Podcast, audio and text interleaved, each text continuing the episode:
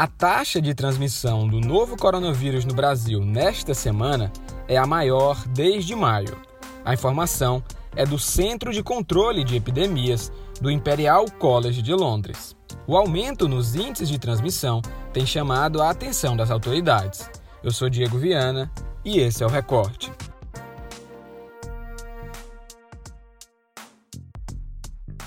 A taxa de transmissão tem como objetivo medir o ritmo de contágio da doença. Há duas semanas, o nível de transmissões no país era de 0,86, o que significa que um grupo de 100 pacientes infectados poderiam infectar até 86 pessoas.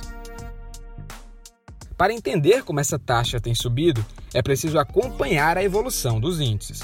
No dia 16 de novembro, a taxa de transmissão já havia apresentado uma alta, chegando a até 1,10. Conforme o balanço divulgado pelo Instituto na última terça-feira, 24 de novembro, o índice segue em alta, marcando 1,30.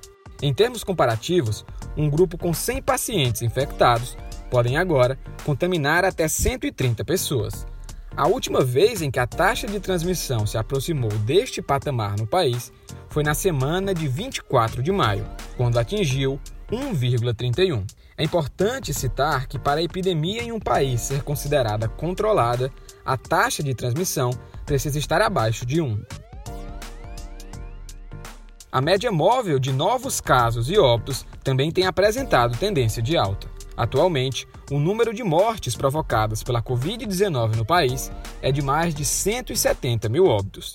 O número de casos passa de pouco mais de 6 milhões. Diante desse cenário, algumas iniciativas buscam avaliar o impacto da doença na população brasileira. Um estudo comandado pelo Instituto Butantan, em parceria com a Universidade Federal do Ceará, deve acompanhar os casos na capital cearense.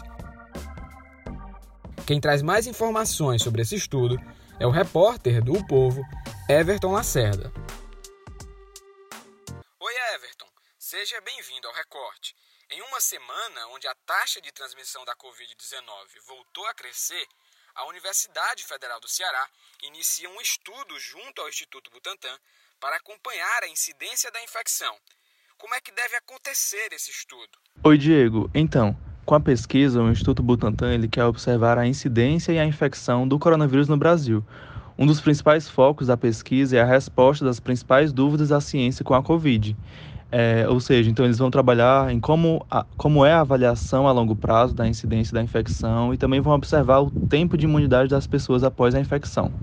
Aqui no Ceará, em Fortaleza mais precisamente, 320 pessoas vão ser acompanhadas por um ano e meio, sendo testadas periodicamente né, para Covid-19 e a cada 12 semanas com exames de sangue.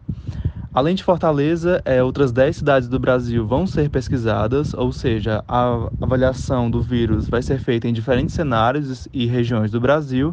E além do resultado final, o estudo vai elaborar relatórios periódicos com esse acompanhamento das cidades para as secretarias municipais de saúde tomarem decisões sobre o que fazer, quais serão os próximos passos para lidar com a Covid-19 no Brasil.